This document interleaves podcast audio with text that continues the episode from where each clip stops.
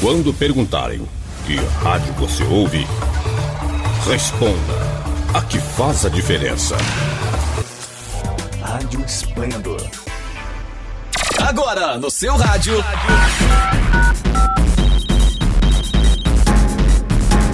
Esplendor Entrevista, um bate-papo animado e descontraído que você ouve aqui na sua rádio web Esplendor.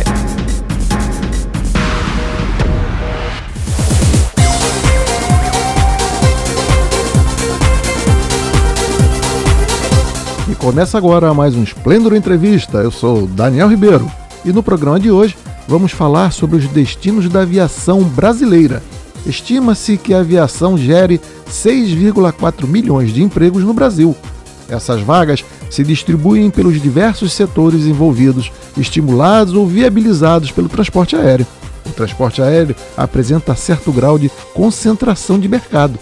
Poucos grupos têm condições suficientes para obter rentabilidade operando no setor, que tem ativos, especialmente aeronaves, caros e procedimentos de alta complexidade. Assim, é preciso comparar o mercado brasileiro a outros no mundo para avaliar o grau de concentração.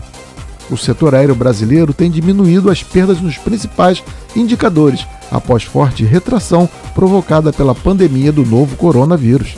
No mês de outubro, embora tenha ocorrido redução de 44% na demanda e 41% na oferta em comparação com o mesmo período de 2019, os dados apontam aumento no número de voos e de passageiros transportados em relação aos meses anteriores.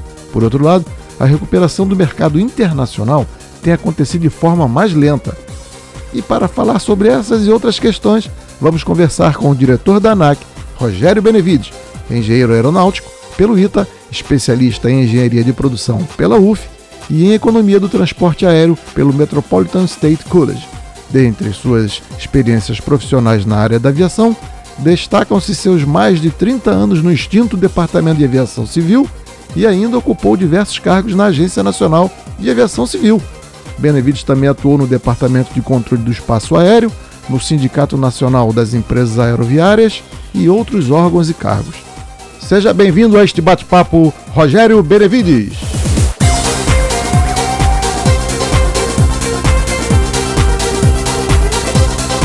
Muito obrigado a, a, Daniel e a Rádio Esplendo por essa oportunidade de estarmos aqui falando um pouco, conversando um pouco sobre a aviação civil brasileira, principalmente nesses momentos tão, tão diferenciados, tão uhum. diferentes é, é para todos nós é, dessa geração que estamos aí nesse meio no, trabalhando nessa área nesses últimos 30 anos, então é, é sempre um prazer para para poder mencionar, comunicar o que, que a gente tem feito em termos de é, para ultrapassar esse período tão crítico. Obrigado aí, Daniel. Ok, nós é que agradecemos aqui. É, Benevides, por que, que você aceitou esse desafio de ser um dos diretores da ANAC e como se deu esse convite? Daniel, é muito interessante essa, essa história, né? Porque apesar de estar tá com meus 60 anos, é, minha vida na aviação começou lá quando eu tinha quando, quando tinha 20 anos, eu comecei eu, no ITA, fiz engenharia aeronáutica, o sonho da aviação de criança, e a gente vem construindo isso. É, é muito importante mencionar que até contextualizar com, com você que Daniel é um, é, além de um grande repórter, é um, uma pessoa que entende de aviação também.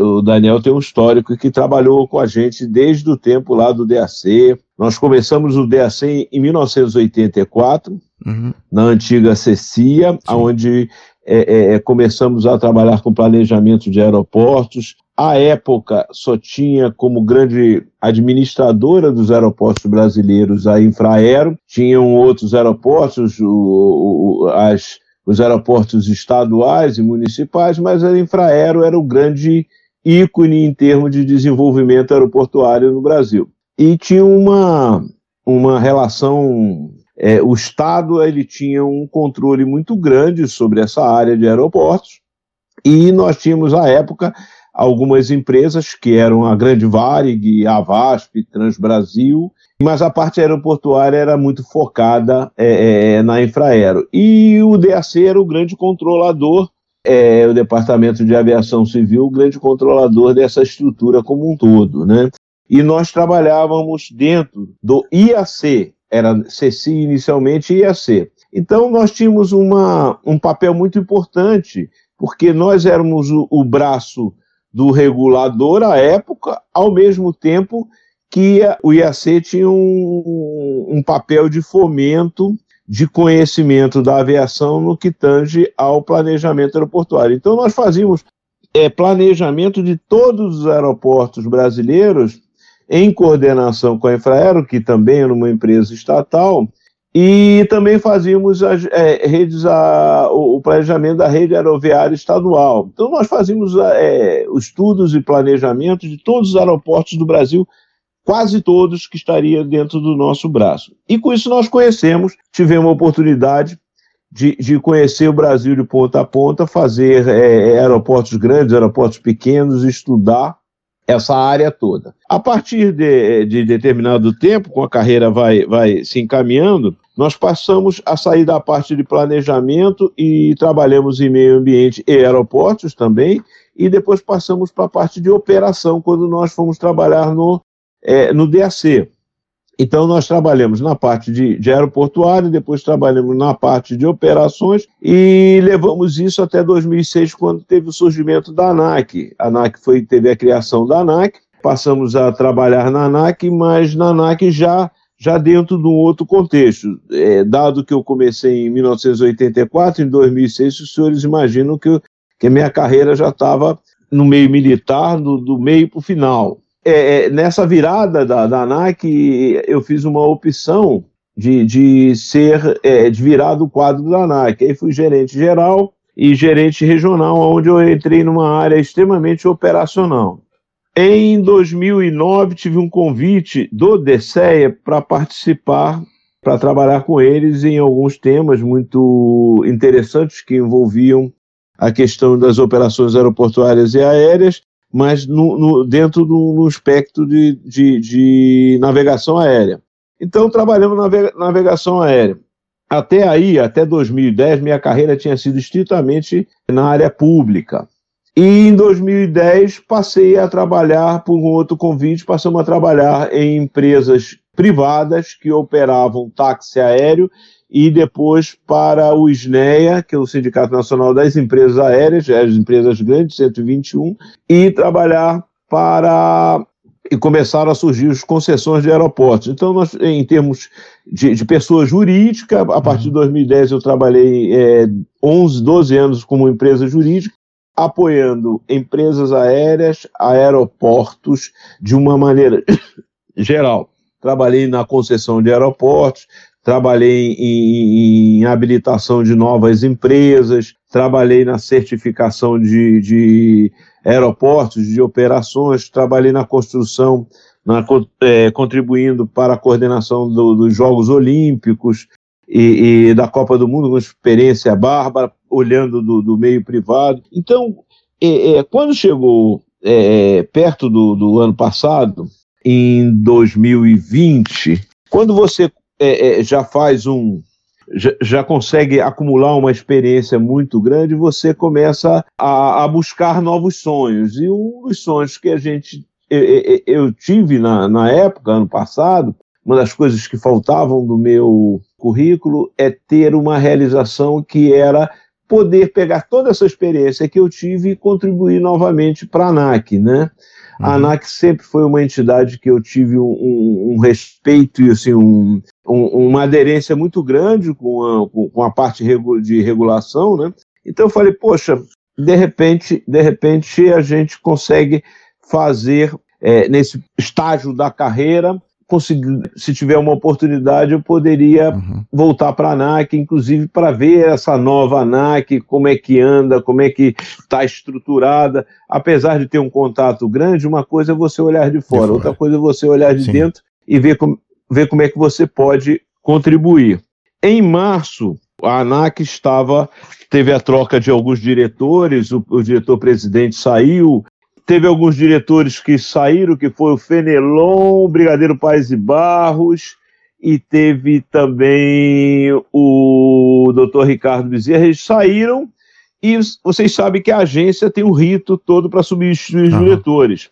E esse rito, ele precisa ser coordenado. Ele, o governo, eh, o Poder Executivo e, e, o Senado e o Congresso Nacional, né? Uhum. E, e, essa coordenação não é uma coordenação que acontece a qualquer momento. Então, em março, é, essa coordenação estava acontecendo. Os candidatos eram basicamente o, é, o, são dois diretores que estão lá hoje, era o, era o Juliano e o Catanã, e tinha um terceiro, e que depois é, foi apontado por Tiago Pereira, que ele hoje é diretor. E, na verdade, o ministro, à época, enxergava, que eu acho muito corretamente, o Poder Executivo enxergava que eh, deveria ter uma contribuição de especialista do setor. E aí teria, uhum. tinha uma lista de especialistas e na qual meu nome foi incluído dentro dessa Uhum, desse rol. Dessa, desse, dessa lista. Uhum. E, e, vou contar para você, muito interessante, que dia 10 de março de 2020, quando a, nós fomos iniciar, é, o ministro me chamou lá para ter uma conversa inicial do que, que eu achava, do que, que eu considerava, e era o início da pandemia. Nós não tínhamos assim uma, uma visão muito clara do que estava por vir, né? Uhum e eu estava trabalhando ainda na quinta rodada a, a, de concessões de aeroportos, porque eu tinha uma consultoria e trabalhava na quinta rodada. E estava lá envolvido porque a, a, rodada foi início de abril. Uhum. E aí eu estava nos, nos, finalmente desse trabalho com, com um grupo de consultores, mais de 30 pessoas envolvidas. Aí nós conversamos e ele colocou o convite na mesa eu mencionei que me interessava muito, acho que é, é, apesar de ser eu morar no Rio de Janeiro e ter uma limitação para ir para Brasília, é, causar assim um, uma mudança muito grande na minha vida, eu me sentia muito honrado com aquele convite e ia tentar tentar é, é me engajar nesse, nesse projeto. Só que eu aí eu, foi muito interessante que eu perguntei, mas o senhor quer que eu me disponha a esteja disponível quando? Ele falou assim, não, amanhã, amanhã. Eu falei, amanhã eu, eu tenho que falar pelo menos com a família, né? Uhum. Eu tenho que conversar. E aí me deixou numa situação muito, muito, é, botou numa situação muito delicada. E esse projeto, eu falei, olha, eu preciso de um tempo para ajeitar a minha vida, mas aí você sabe que no mundo político e no, esse mundo de gestão é um mundo que varia, as coisas mudam, não é de um dia para outro, não, é de uma hora para outra, de um minuto para outro. E o que, que aconteceu foi que é, esse convite foi feito, mas como eu pedi um mês, as coisas uhum. é, não se consolidaram. E chegou a pandemia. Sim. Eu voltei a fazer as minhas, voltei a fazer as minhas atividades, mas não aí é, conseguir mais ou menos moldar a minha vida dentro de um projeto, mas eu achei até que o projeto não não ia vingar. Quando chego em setembro, recebo um comunicado que, na verdade, todos os astros se alinharam uhum. e a minha, o meu convite firmou. Estaria de pé. E isso foi dia final de setembro, foi em 10 de outubro, veio a confirmação. Olha, o ministro estará indicando você para uma sabatina no dia 19 de outubro e você tem que se desincompatibilizar com qualquer atividade privada que você tem no momento. Aí eu saí, eu fechando minha empresa, cancelando o contrato. Olha, eu vou contar para você, foi uma semana suava a pingo, porque no outro mês eu não ia receber mais nenhum tostão. Uhum. Mas valeu a pena, foi um, um desafio, era, um, era assim, era um sonho, é um sonho assim muito de, de realização pessoal para poder contribuir ali na frente, contar quando os meus netos estiverem maiores, eu poder contar a história de uma passagem pela uhum. ANAC tentando contribuir para a sociedade brasileira. Eu só vou complementar uma coisa para você, Daniel. Quando eu, eu fui, fiz a sabatina, eu assumi mais ou menos dia 5, 10 de novembro, por aí, uhum. porque teve um, é, é, um processo administrativo, e minha posse foi, foi via videoconferência, uhum. porque eu peguei, eu fui para Brasília duas vezes, eu não tinha saído de casa, né? Entre 10 de março até 19 de outubro eu não tinha saído de casa nenhuma vez, porque por causa da pandemia e, e, e que a gente tem assim algumas. É, a, a, saúde já não é aquela que a gente tinha como 20 anos. E fui para Brasília, topei e peguei Covid, né? Uhum. E dia 23 foi a posse, 23 de novembro foi a posse. Tá isolado. E eu fiz por teleconferência e saí daqui, fui internado. Caramba. Fui internado no hospital e dia 1 de dezembro eu fui para a UTI. Saí só dia 10 de UTI. Então foi assim, eu vou contar de você, de 10 de outubro a 10 de dezembro, foi a realização, foi de um monte de sonho, mas um, um, monte de obstáculos também. Sim, sim. Foi, foi um desafio. Foi, foi um desafio. Essa foi a história. É. é. essa foi a história da. É, e de, de, de, lá para cá, chegamos e estamos tentando aí construir o que, que a gente pode de melhor. Bom, já que você tocou aí na, em pandemia, não sei o que, coronavírus, Faz para a gente assim, como tem sido o impacto da pandemia no setor aéreo, quais as medidas a ANAC vem fazendo e, e como é que está também o, o panorama da aviação civil hoje no Brasil? Sem dar um resuminho aí. Eu vou falar para você, essa, essa pandemia, todo mundo sabe que o setor da aviação civil ela tem uma característica muito própria. Nós somos intensivos em capital, o, a, o circulante é muito grande, e a margem é, é, é, é, muito estreita. Então, você tem um circulante, por exemplo, a aviação civil brasileira é, gira em torno de 50 bilhões por ano, né? É, contando o, o, a receita de todas as empresas, né? Basicamente, é, esse número. Esse número no passado recuou para 20 e poucos bilhões, né? Então você vê que teve um, um uma queda de 50% no mínimo na arrecadação, né? Uhum. Então, isso eu estou falando de aviação civil brasileira. Se olhar mundial, nós estamos tendo números assim assustadores. E, na verdade, é, quando você fala de um bilhão, você já fala de uma cifra que é quase inimaginável na vida de para qualquer setor. Quando você fala de 30 bilhões, você sabe que é, a gente, o setor saiu muito machucado, muito machucado. Então, a pandemia ela teve uma característica para a aviação que é um passivo que ficou aí sendo ajustado. As empresas fizeram um trabalho de reestruturação enorme. A gente pode dividir a aviação em alguns, alguns segmentos, por uhum. exemplo. Empresas aéreas mais sofreram porque, na verdade, tiveram que operar. É, nós conseguimos fazer um acordo porque é, olhando, olhando para as empresas aéreas, uhum. a, é, não adianta você ter aeroportos, tráfego aéreo e empresas aéreas. A empresa, o país, para manter um, uma estrutura logística funcionando, para a gente é, é, transportar os nossos medicamentos, materiais essenciais, é que, as pessoas, é que às vezes a gente não consegue enxergar exatamente o papel de, de, de um setor dessa magnitude. Uhum. É, por exemplo, a questão do oxigênio. O oxigênio é, é, tem que ser transportado de qualquer maneira para todos os lugares que você precisa. Então você precisa da aviação tá, estar funcionando. Você precisa medicamentos que são fabricados em indústrias como São Paulo. Se você for levar a via terrestre, você de repente não consegue que essa, esse modal consiga colocar os insumos dentro do prazo possível em determinadas localidades. Então a aviação é um, é um a, existe um braço da aviação que ela é, é, impossível de ela ser paralisada. Então quando teve a pandemia e todo mundo se é, é, é se recolheu, a aviação não podia se recolher porque tem atividades essenciais Sim. que não poderiam ser é, paralisadas de maneira nenhuma. Você tinha uma rede de, de, de geologística que tinha que continuar funcionando.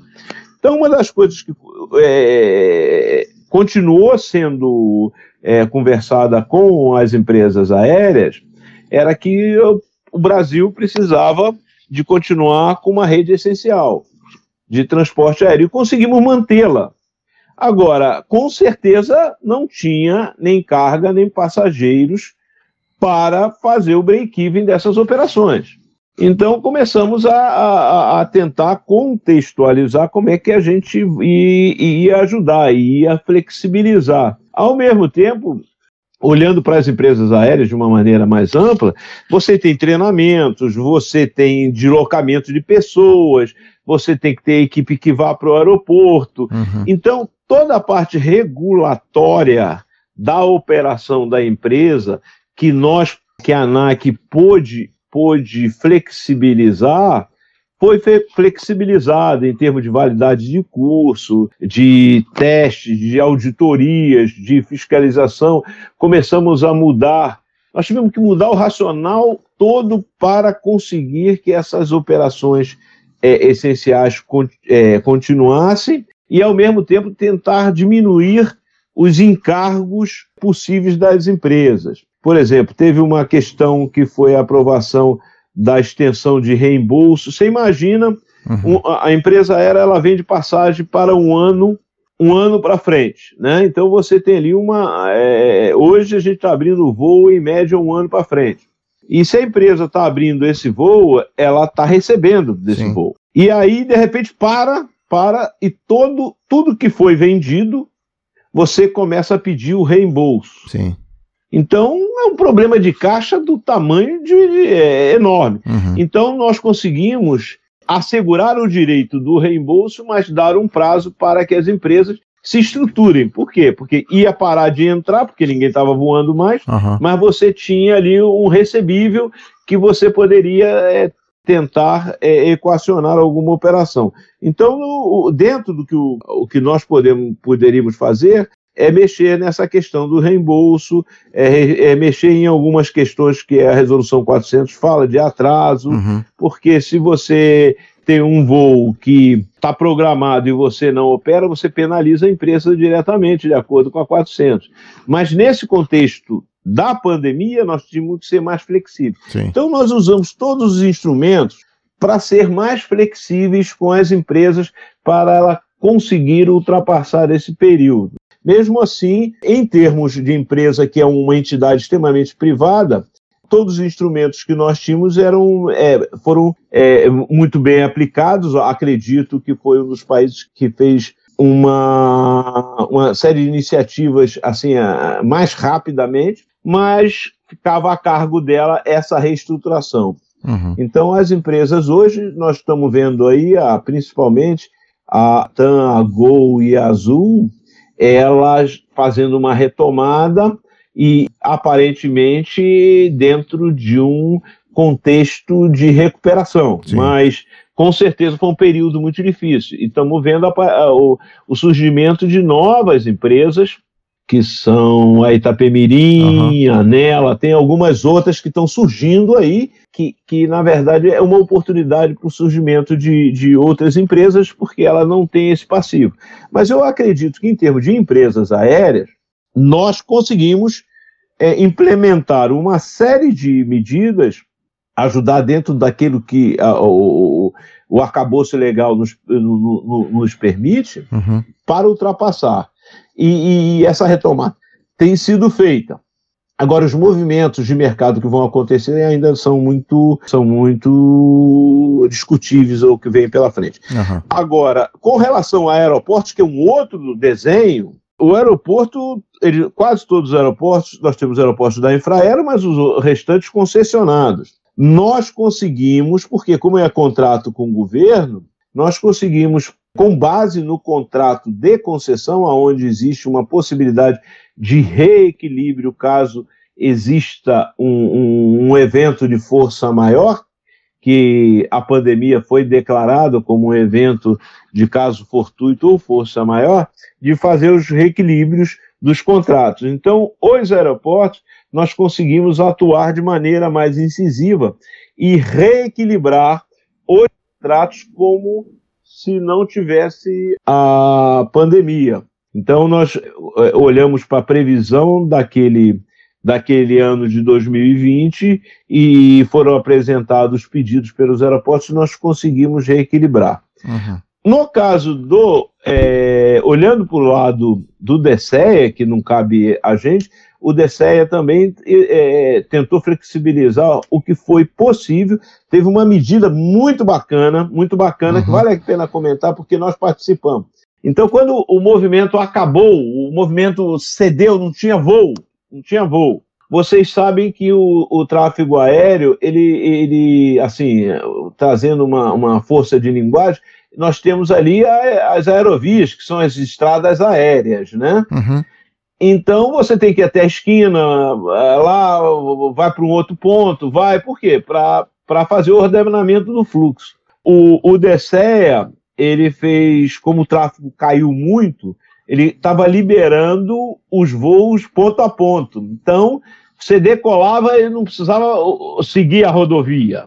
O nome certo seria a aerovia. Você faz um procedimento direto de São Paulo para Salvador. Você faz um fluxo direto. Por quê? Você olhava, em vez de estar ali com 100 aviões, você tinha um. Uhum. Então dava para você fazer, e era acompanhado. Isso trouxe um benefício de economia de combustível assim extremamente significante para as operações Sim que estavam sendo mantidas. Com certeza. Além disso, ele trouxe uma flexibilização no pagamento das tarifas aeronáuticas. Uhum. Ele flexibilizou porque, na verdade, não havia caixa aqui naquele momento.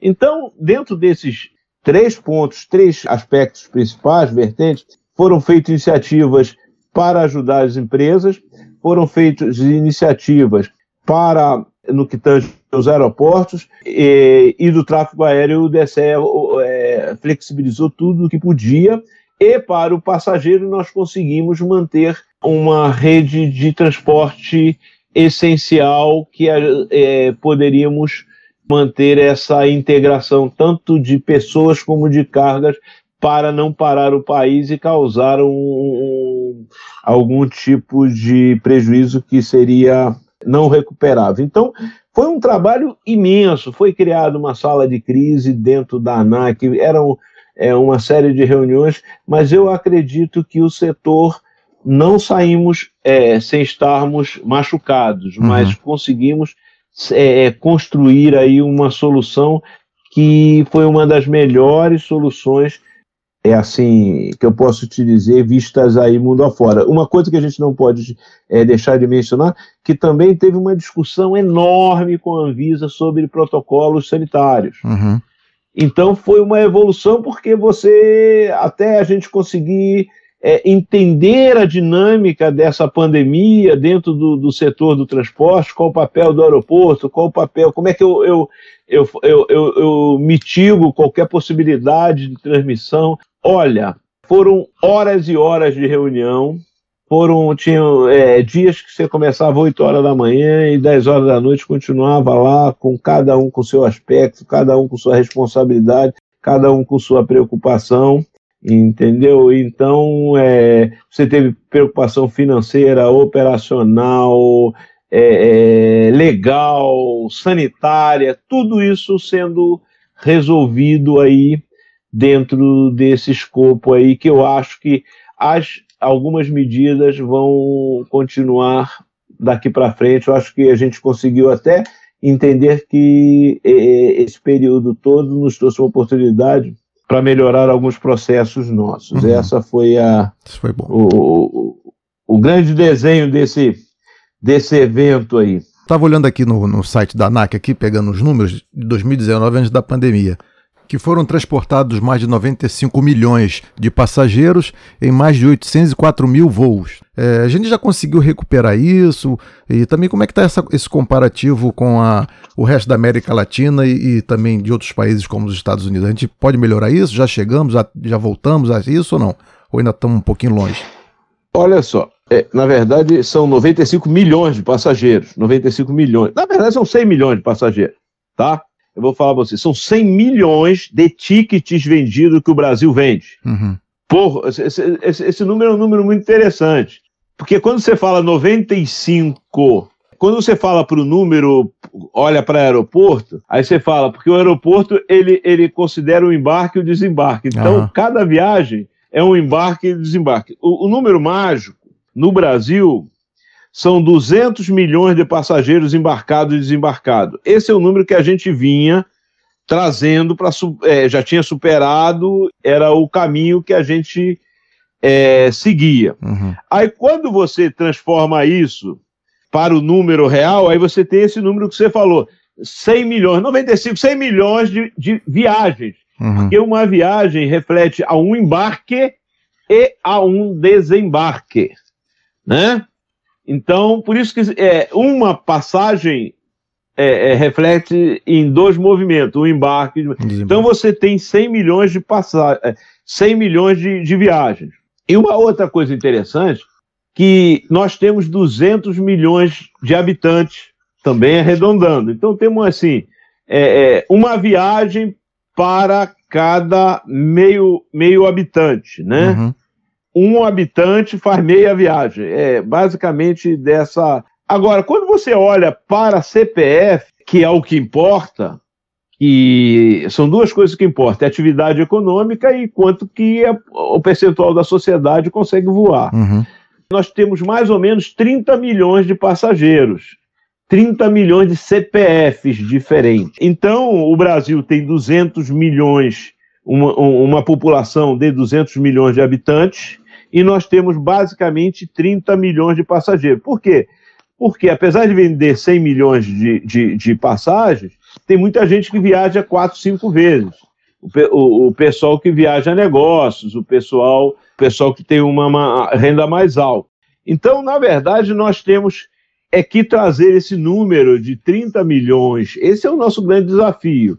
Eu não quero que 30 milhões de passageiros de brasileiros voem por ano. Eu quero que 50 milhões de passageiros voem por ano. Uhum. Essa é a minha, minha, minha ideia. Eu, aí, se eu tiver 50 milhões de passageiros, em vez de ter 200 milhões de embarques e desembarques, eu vou ter 300 milhões de embarques e desembarques. É, e como é que a gente faz isso? Primeiro, pelo preço médio da passagem.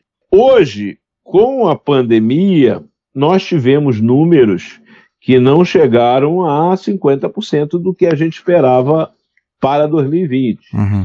Mas nós chegamos em dezembro do ano passado com uma recuperação de 80% da malha doméstica. Aí viemos para janeiro com 80%, 70% a 80%. Chegamos em fevereiro é, é, é, já acreditando, já estávamos é, sorrindo, já estávamos uhum. mais é, confiantes quando janeiro, março aconteceu esse novo ciclo que é. a gente sabe aí. Então nós tivemos uma queda muito grande novamente e agora estamos com uma recuperação. É, é, a questão da vacinação, esse tempo todo, a gente não esperava que a pandemia deu, é, durasse tanto, a gente teve tempo para a gente analisar bem esses aspectos. O que a gente consegue entender agora é que a retomada, o pós-pandemia tem um período de euforia aí que vem muito forte, já teve em janeiro, fevereiro e vem agora e, e, e nós estamos recuperando, estamos chegando aí, esperamos aí para agosto 70% do doméstico. No internacional é outra, é outro, o internacional basicamente ainda continua com níveis assim de 20% de antes pandemia. Uhum. Mas o doméstico ele está vindo bem rápido a 80%, 70% a 80%. Agora, o doméstico, nós tivemos ano passado, o preço médio da tarifa ele caiu por volta de, de 30%. Mas esse preço médio da tarifa, ele é fruto de você ofertar e ter uma demanda não respondendo, você acaba abaixando o preço médio da tarifa. Uhum. E agora a demanda está respondendo, então nós temos aí um ciclo que vem por aí, Graças a Deus nós estamos vendo aí novos operadores chegando. Então, esses novos operadores chegando, com o fôlego que as empresas têm apresentado no doméstico, nós esperamos que até o final do ano nós estejamos com os mesmos índices de dezembro de 2019. Ok. Então nós esperamos chegar em outubro, novembro, dezembro, já perto daquilo que temos de 2019 e em 2021 de 2022 é, é, apagarmos esses dois anos e começar o ciclo como se tivesse continuado de 2019. É, é esse, esse é, o, é o desenho uhum. que nós temos. Os Estados Unidos, com a intensificação da vacinação em massa e na Europa, a gente vê que a recuperação é, é, é, é bem natural. Uhum ela, ela, o, o mundo se reconstrói e as atividades se reconstroem. Existe um fenômeno que a gente fala aí, todo mundo fala, das novas tecnologias, de, de você ter o, as videoconferências, atividades Eu, pessoalmente, eu tenho é, é, é lido, estudado bastante e acredito, continuo, eu sou um pouco, é, a gente, é, com o passar do tempo, a gente vai tentando entender mais o comportamento humano do que outros aspectos, porque é isso que dá, assim, uma sensação de satisfação na vida, né? É, tá, tá bem, viver bem Sim. socialmente, né? Com seus familiares, com seus amigos, você vai. Então, é, é, é para mim, para mim isso é uma opinião muito pessoal. Eu acredito. A aviação ela tem um, ela tem um reflexo basicamente econômico. Hum. Nós somos atividade derivativa. O que, que, é derivativa? Se cresce a atividade econômica, a aviação vai junto. Uhum. Então, o PIB precisa ir junto, a economia precisa ir junto. Se a economia não for, não há como você segurar. Uhum. Agora, com relação às viagens de negócio, elas caíram muito, porque utilizando essa, esses instrumentos. Uhum. E as atividades a lazer, elas estão, elas estão crescendo até mais do que se esperava.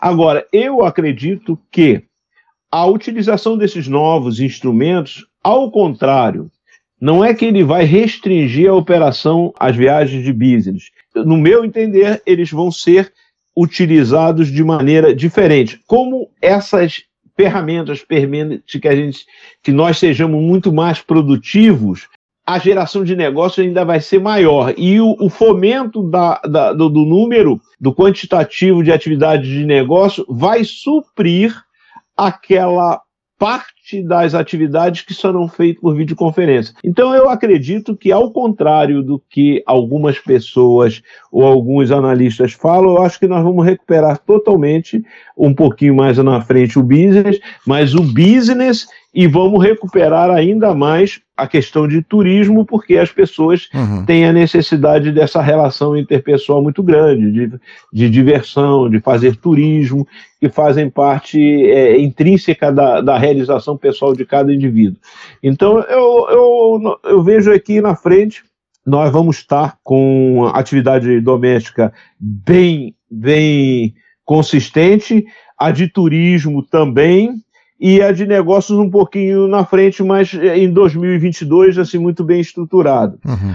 Agora, só para fechar esse tema, eu acho que com relação à América Latina, esse movimento todo, a América Latina vai servir muito para nós, internacionalmente, nós alavancarmos todas as entidades, todos os países precisam estar em termos sanitários, basicamente no mesmo nível. Uhum. Eu acho que vai aumentar a, a, a, intensidade de troca de informações e de atualização. Porque, diferentemente de outras atividades, é, é na atividade médica você pode ter um país extremamente desenvolvido e outro menos. Uhum. Na aviação, não. Meu passageiro vai para cá, vai voar na Aerolinhas, vai voar na Lamperu, vai voar e todos os passageiros são internacionais, então é, na verdade, a aviação é uma commodity. E essa commodity, esse, esse, esse tema pandemia, eu acredito que ele vai servir para harmonizar ainda mais todos os países, todos os estados. Então, eu acho que, ao contrário do que muitos pensam, eu acho que nós vamos vir aí com uma intensificação da utilização dos serviços aéreos, da, do compartilhamento de informações, da distribuição de conhecimento, porque o setor é um setor como um todo. A aviação, diferente de outras atividades, eu, eu, eu, eu, não, eu não gosto de falar aviação civil brasileira. Eu tenho aviação, ela é internacional por si só. Uhum. O cara vem de, vem, vem de Moscou, para em Guarulhos e pega um voo para Manaus. Esse voo que ele veio de lá para cá, ele quer, quando ele entra num voo nacional, ele quer ter a mesma segurança. Então eu acho que nós temos essa pandemia, assim que nós conseguimos contornar todos os seus aspectos negativos, nós vamos estar alavancando o nosso setor de uma maneira até é, aproveitando as melhores práticas, vão ser mais compartilhadas, é, é, é, é de maneira mais intensas eu acho que vem aí um, um pós-pandemia com algumas. Não vou te dizer que, novamente, é, não vamos sair machucado, mas temos aí um desafio e um, um bom, um cenário bom pela frente, graças a Deus, se não tivermos nenhum outro evento dessa natureza, né? É isso aí. Rádio Web Esplendor, a sua preferida. Você está ouvindo o Splendor Entrevista e no programa de hoje estamos conversando sobre os destinos da aviação brasileira com o diretor da ANAC, engenheiro Rogério Benevides. Benevides, o Brasil é, é, é, um dos membros fundadores da, da Organização da Aviação Civil Internacional e participa ativamente nas discussões e elaborações de normas. É, o Brasil dispõe de uma delegação permanente lá também, junto a esse conselho, né? É, subordinada ao Ministério das Relações Exteriores e assessorada pela ANAC e pelo Comando Aeronáutico. Como é que dá essa, essa participação e quais as medidas que se planeja serem enviadas, ou mesmo como é que está o panorama disso tudo aí? Olha, Daniel, é, é importante mencionar, você já, já é bem específico, né? A OASI, na verdade, é o, é o braço é o braço da ONU da aviação, isso é importante, né?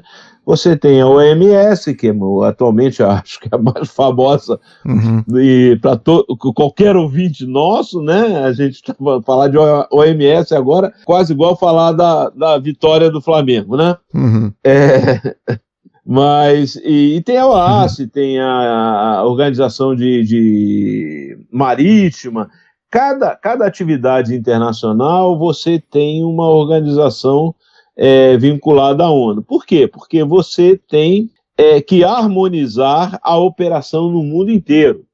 Então não adianta eu sair daqui para Paris e de Paris para Toulouse e você está com, com regras diferentes. Então nós buscamos essa harmonização em termos de equipamento, em termos de capacitação, em termos de pessoal, em termos de manutenção. Então, o Brasil, nós temos uma aviação muito pujante, principalmente a, a, o, o, nosso mercado doméstico é o quinto mercado em termos de operações no mundo, é, um, é, um, é uma aviação muito pujante no cenário mundial. Nós temos lá, então, essas resoluções por exemplo, resolução de protocolos sanitários, resolução de protocolos de entrada e saída de país, resolução, é, navegação aérea. Navegação aérea, a mesma fraseologia que se usa na Europa tem que se usar aqui. Então, tem. A, e o mesmo. O, o nosso controlador precisa estar aqui, como o nosso piloto precisa estar lá. Então, tudo isso é harmonizado através dos anexos que são desenvolvidos que os países têm é o compromisso de cumprimento. São uhum. 19 anexos baseados na, na Convenção de Chicago de 45, 44, né? Então, você tem 19 anexos, ali você tem as regras todas. Então, cada país, eu acho que são por volta de 190 estados, né? Nós temos 210 países no mundo, mais ou menos, e tem lá tem 190. Uhum. E esse acordo, olha, nós vamos operar internacionalmente dessa maneira. Nós temos lá uma delegação que é chefiada pelo MRE. Por quê? Porque você tem um viés, um viés de, de negociação muito grande. É, de relações internacionais, precisa ter. Eu vou até dizer para vocês, no tempo que trabalhávamos juntos, quem era chefe da delegação era a aeronáutica. Era o Comando da Aeronáutica à época, era o Ministério da Aeronáutica à época.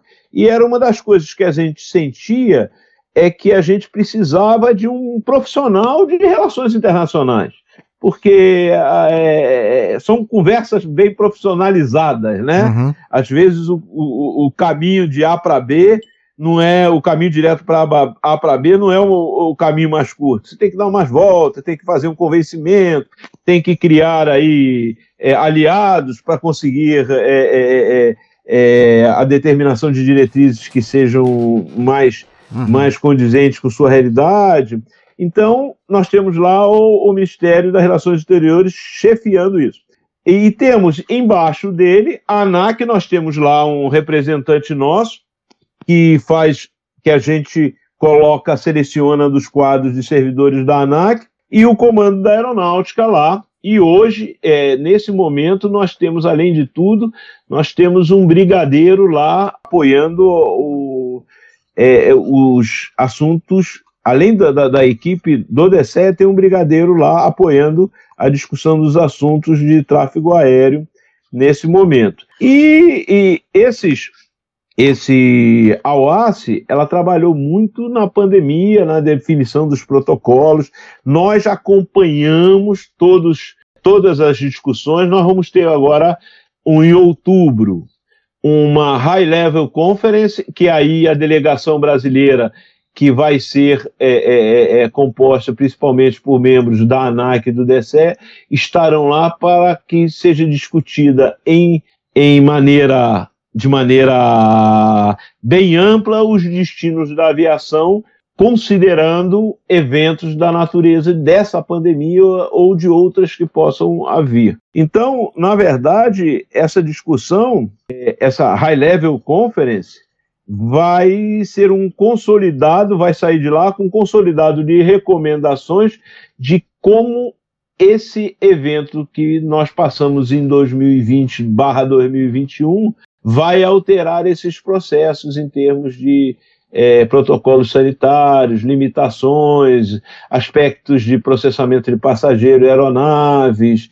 e como é que isso aí, é, de, sendo até um pouco, usando meu, meu, meu senso de, de futuro, de, de, diria, diria que alguns que me conhecem, é, meus conhecimentos de mãe de Ná, é, eu acredito que nós vamos sair com um protocolo, um protocolo de sanitário, é, um anexo novo sobre protocolos sanitários que devam ser utilizados daqui para frente. Com certeza isso traz custo, mas traz segurança, uhum. traz um, uma série de aspectos, traz uma proteção para o setor. Acredito em algumas medidas nessa natureza, passaporte sanitário, processos de, de higienização uniformes, treinamento específico para os operadores aéreos, uhum. algumas medidas para que, num futuro próximo, é, eventos dessa natureza não tenham o efeito que tiveram no setor.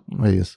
Eu sei da sua experiência aí com concessão de aeroportos e tal, e, e, o, e o Brasil, por ter suas características assim grandes e diversificadas, é, seria bom ter também uma aviação regional atuante, né? E como é que fica esse, é. esse desenvolvimento da aviação regional, dos aeroportos pequenos sem, sem receber dinheiro, né? Porque são pequenos. E como é que a ANAC vai lida com isso e a sua opinião sobre essa concessão dos aeroportos? Como é que fica essa junção dos pequenininhos?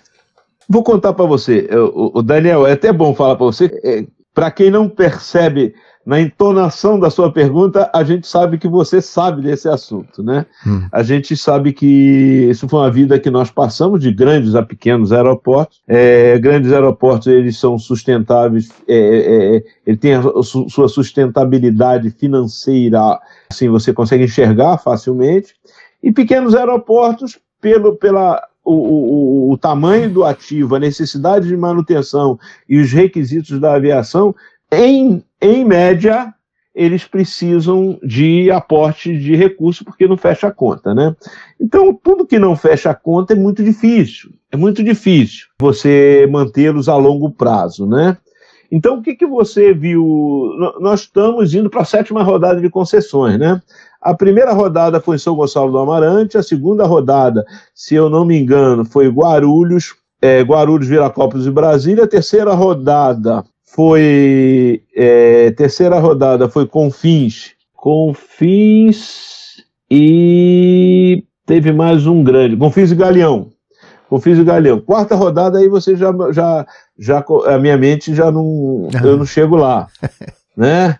É, a quinta eu lembro de a, a, a, quarta eu vou tentar lembrar aqui, ó, Florianópolis, Porto Alegre, é, Salvador, Salvador e Fortaleza. Lembrei. E a quinta teve um bloco do Sul, que foi um, um bloco do Nordeste, que foi com Recife, teve um bloco de Cuiabá, me parece, Cuiabá, e teve um outro bloco aí, foram três blocos. Ah, o de Vitória, o de Vitória, a quinta rodada. A sexta rodada foi o bloco de Curitiba, o bloco de Goiânia e o bloco de Manaus. E a sétima nós vimos, olha, consegui lembrar todos, hein? Uhum. O, a, a sétima nós vimos com é, é, é sétima, eu, nós estamos vindo com é, Belém, Congonhas e Santos Dumont. O que, que aconteceu? Até a quarta rodada, você vê que são aeroportos isolados. Na quinta, você já começou a fazer grupo de aeroportos. Porque a Infraero, ela, em média, ela, ela tinha 65 aeroportos, 64, sob sua administração. E tinha aeroportos grandes e pequenos que não eram rentáveis economicamente. Então, no, no modelo de concessão, eu posso dizer para os ouvintes que a gente nós, nós tínhamos trabalhado desde a época lá do, do, do, DAC, como é que a gente ia fazer a concessão. E o modelo de grupo era uma possibilidade. Você mantém um, um ativo grande com pequenos ativos e esse, nesse conjunto você tenta buscar o equilíbrio econômico para você passar isso para a uhum. iniciativa uhum. privada. E isso está sendo feito agora, da, da, quinta rodada em diante, para que é, seja uh, repassado na concessão aeroportos de menor porte, você está fazendo por grupos, uhum. por grupos. E esses grupos é, sempre tentando equilibrar, e o, a iniciativa privada enxerga e analisa esse, esse modelo. Então, o modelo de concessão aeroportuária eu, é um modelo que ele traz custo para, para o Estado e para o setor. Porém, ele traz um benefício muito maior. Por que, que traz custo? Porque é, você tem uma outorga, quando, quando alguém assume o aeroporto, ele tem uma outorga a pagar. Essa outorga não existia. Então, é, é um custo que você traz para o setor. Porém, ele tem uma série de investimentos que eles têm que fazer que beneficia a operação, beneficia empresas colocarem mais voos. Colocando mais voos, você cons consegue manter é, aumentar a escala da operação, mantendo a escala da operação, você consegue reduzir o custo. Então, apesar de você trazer implicitamente, diretamente, um custo da outorga para o sistema que não existia, que a Infraero nunca cobrou outorga de ninguém, você vai passar a cobrar, o, o aeroporto tem que pagar essa outorga para o Estado. Então, o aeroporto foi agregado um, custo ao sistema, porque uhum. ele vai ter que tirar dinheiro de alguém para pagar. Mas, ao mesmo tempo, tem uma série de benefícios que você ganha em termos de produção, de operação. E esses são muito mais importantes que o, o, próprio custo adicional. E com isso você vê o preço médio da tarifa caindo. Por quê? Porque os aeroportos estão conseguindo operar melhor ou permitindo que as empresas operem melhor neles. E aí você consegue mais operações. Com mais operações, você tem mais escalas e, e a gente consegue enxergar que aonde a gente consegue enxergar o benefício? A gente consegue no aumento do passageiro e na redução da tarifa média é, por passageiro voado. Então você consegue ver que o sistema está andando, está se preparando. Porque no momento que você tiver escassez de infraestrutura, você só tem um caminho. Escassez de infraestrutura é aumento de preço. Porque se você tem duas é, dois cachos de banana para vender e tem 100 pessoas querendo comprar, não adianta, o preço aumenta. Isso é a regra da, da, economia. Então você consegue aumentar a capacidade desses aeroportos.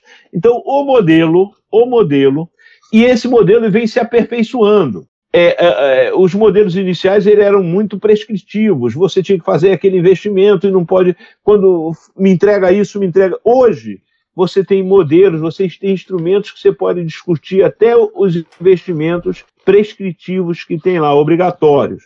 E de forma que, se não precisar, nós vamos estudar se a gente pode flexibilizar, mudar o cronograma de implantação. Então, os modelos hoje eles evoluíram muito, chegando ao ponto de ter a é, é, matriz de risco que uma pandemia como essa é, você pode ser feito o reequilíbrio. Eu vou dizer para vocês, na sexta rodada, nós tivemos quase 3 bilhões em termos de, de outorga. Por que, que tivemos 3 bilhões? Por que, que foi um sucesso? Porque o modelo utilizado é um modelo que atrai o, o investidor. Se fosse um modelo que tivesse só problema, ninguém iria bidar. Uhum. O bid foi feito porque o modelo é bom. Então, dentro desse aspecto dos grandes aeroportos e dos menores, numa proporção uh, não tão menores, é, é, que servem à aviação regional, eu acredito que o modelo da concessão está numa evolução é, constante e de aperfeiçoamento. Eu acredito que ainda vai se aperfeiçoar mais.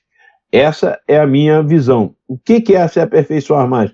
Vai chegar um ponto que o Estado não precisa mais ter a mão do Estado nesse setor, porque ele vai estar tão consolidado que a iniciativa privada, ela por si só, ela vai é, conseguir gerir e dar garantia ao setor público que nós não precisamos intervir.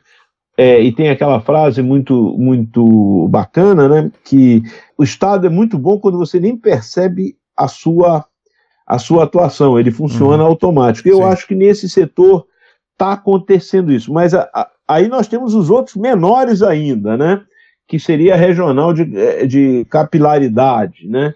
É, existem uns programas, é, programas de fomento, umas PPPs que a SAC, que é o órgão de política do Estado, está fazendo. E nós estamos conseguindo ampliar essas, essa, essa base de aeroportos disponíveis. E, então tem um projeto, por quê? Porque as outorga permite a criação de um fundo, que é, que, é, que é chamado FINAC, e esses, esse recurso pode ser aplicado para esses pequenos aeroportos. Mas só aeroporto não adianta. Então, hoje, hoje, durante a pandemia, teve uma medida muito interessante, que foi permitir que os táxis aéreos o, o, a, a famosa Operação 135 possa fazer venda de passagem programada. É, eu não sei se é, tem, hoje tem um novo conceito que já não é, é aviação regular, é aviação é, é, voo regular, é voo uhum. agendado, né? Agora é. Então, o, o que acontece? O 135, hoje nós temos uma norma em vigor desde a época da pandemia, porque o 135 na pandemia era muito importante para fazer entrega de vacinas em, em cidades menores, então foi aberta a possibilidade de é, o 135, que são os táxis aéreos, vender passagem. Uhum. Que antigamente você só fretava o avião. Então, essa, esse, essa visão de, de aplicação dos recursos do FINAC em aeroportos menores e essa visão de os operadores aéreos menores poderem vender passagem, possivelmente vai aumentar o fatídico número de 120 cidades servidas que tem desde que eu entrei na aviação. Quando eu entrei, olha, estou com 60, quando eu tinha 25 anos, quantas cidades tinha no Brasil servidas pela aviação regular? Ah, 110, 115, 120. Vamos fazer um programa para aumentar. E hoje tem 120 ainda. Então, por quê? Porque a aviação só voa onde tem uhum, resultado. É.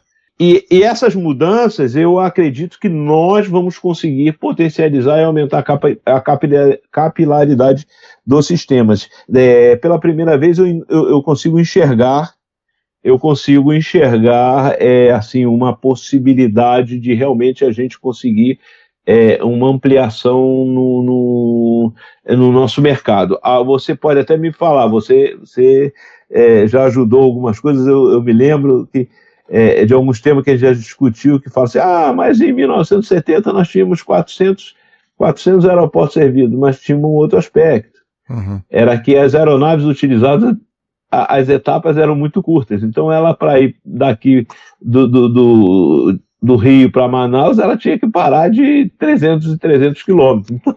Então, é. não era uma questão de mercado, era uma questão operacional. É. Então, é, aí não vale, aí não vale. Estou falando hoje com a com a realidade hoje, a gente passar de 120 aeroportos para chegar pelo menos em 200 cidades servidas com voos regulares, eu acho que o caminho é por aí.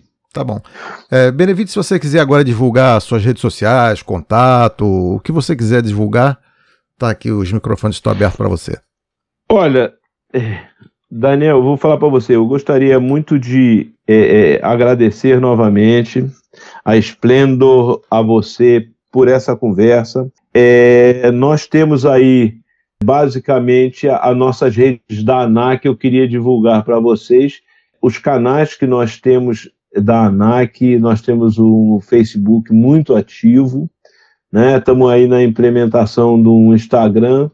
Essa, essa é a é basicamente o que, que nós temos aí de, de, de mais é, importante que eu gostaria de divulgar. gostaria de divulgar uma, é, uma das coisas que, voltando à primeira pergunta que você é, me fez, por que, que você teve, você voltou para a ANAC? Porque eu, eu vou tentar construir com toda a minha é, é, sensibilidade um, uma organização que esteja mais perto do seu público regulado e dos passageiros. Uhum. Eu gostaria de colocar para vocês que nós temos uma série de canais, Fale com a ANAC e outros, que estão sempre à disposição para todos os usuários, sejam regulados ou não. E essa é a nossa meta. é que a ANAC seja um instrumento que a sociedade consiga perceber como um instrumento positivo da sociedade, que estamos aí para apoiar, para regular, para garantir e para fomentar o desenvolvimento do setor, sempre com interesse público em primeiro lugar. E tenho, só colocando também que nós estamos é, implementando umas salas virtuais que, para os usuários, do setor, pilotos, mecânicos, empresas, eles podem agendar dúvidas e ter é assim um canal que você vai fazer um, um, uma call, uma video call com os nossos especialistas, de forma que a gente primeiro se aproxime mais uhum, e que a ótimo. gente seja mais efetivo, Muito mais bom. efetivo. Então vai ter é, é, da mesma forma que tem outro, você agenda você vai agendar ali e vai ter lá dois técnicos para Fazer conversar um com você. Fazer um teleatendimento. É, é, e você conversa, você discute, porque às vezes é muito difícil você, por telefone, você às vezes tirar uma dúvida, a gente uhum. quer tornar mais simples possível. Mas isso é ensinamento que veio aí do Daniel, hein? Daniel tem contribuição nisso. É Como tudo que é bom dura pouco, chegamos aqui ao final de nossa entrevista. Obrigado, Rogério Benevides, por aceitar o nosso convite em participar aqui com a gente desse bate-papo. Eu te desejo muita saúde, muito sucesso e estamos sempre aqui, sempre que precisar, pode voltar e chamar a gente. Muito obrigado, Daniel. Muito obrigado, Esplendo. Todos os ouvintes aí. É, é um prazer. E okay. precisando novamente, sempre estaremos à disposição é para temas de, de, aviação, temas da sociedade ou qualquer, é, qualquer temática que nós possamos contribuir com vocês aí. Muito obrigado, parabéns pelo trabalho. Ok, eu que agradeço aqui. Muito obrigado. Então. Hoje conversamos aqui com o diretor da ANAC, engenheiro Rogério Benevides, sobre os destinos da aviação brasileira. Gostou dessa entrevista que ouvir novamente? Ou você perdeu algum episódio do Esplêndido Entrevista ou quer compartilhar com seus amigos? Inscreva-se no canal da rádio no YouTube ou siga lá os nossos programas no Spotify. A íntegra de nossos programas também está em formato podcast lá no Splendor Play, no endereço splendorplay.com.br. Vai lá, faz uma visitinha, curta a rádio nas redes sociais e inscreva-se em nossos canais. Ainda está com dúvida? É só dar um Google por Rádio Web Splendor que vai aparecer tudinho. Continue acompanhando a nossa programação. Não saia daí. Até a próxima!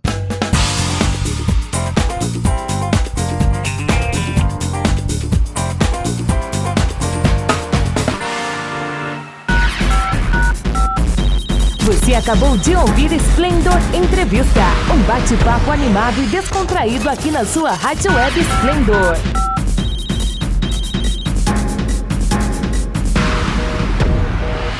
Se liga aí, qualquer momento tem mais. Sempre ligado em você. Rádio Esplendor